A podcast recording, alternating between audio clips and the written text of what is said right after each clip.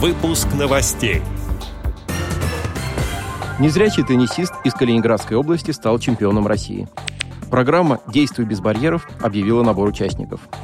Теперь об этом подробнее. В студии Антон Агишев. Здравствуйте. В программу «Действуй без барьеров», которая помогает незрячим людям самостоятельно придумывать и реализовывать значимые социальные проекты в Москве, во второй раз набирают участников. Заявки будут рассматриваться до 11 мая. Благодаря этой программе активисты с нарушением зрения научатся социальному проектированию и получат возможность воплотить в жизнь собственные идеи, способные сделать город более доступным для людей с инвалидностью. Чтобы подать заявку на участие, незрячему человеку потребуется выполнить творческое задание и пройти собеседование.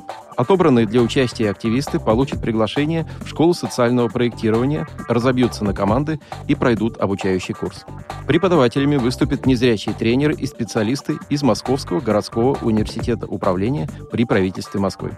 Каждая группа выберет актуальную проблему, найдет для нее решение и оформит его в виде готового проекта. После защиты проектов участники программы получат необходимую поддержку и начнут реализовывать свои инициативы. Подведение итогов программы «Действуй без барьеров» намечено на конец 2022 года.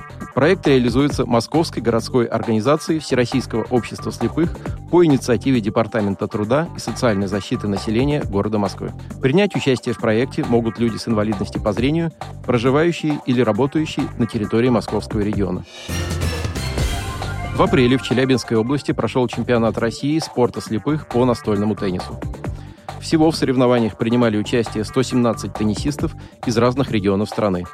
67 мужчин и 50 женщин. Победителем среди мужчин стал 38-летний незрячий калининградский спортсмен Владислав Лапченко.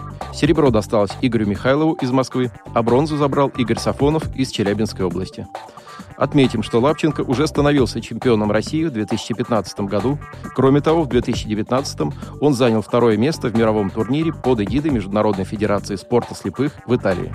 Что касается женщин, то победу в соревнованиях одержала незрячая 39-летняя теннисистка Марина Галузова из Москвы. Второе место заняла Елена Суслопарова из Удмуртии, а третье – Юлия Горбунова из Пермского края.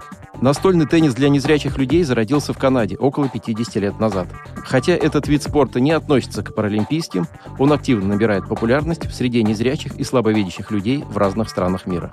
Отдел новостей «Радио ВОЗ» приглашает к сотрудничеству региональной организации. Наш адрес – новости собака радиовоз.ру. О новостях вам рассказал Антон Агишев. До встречи на «Радио ВОЗ».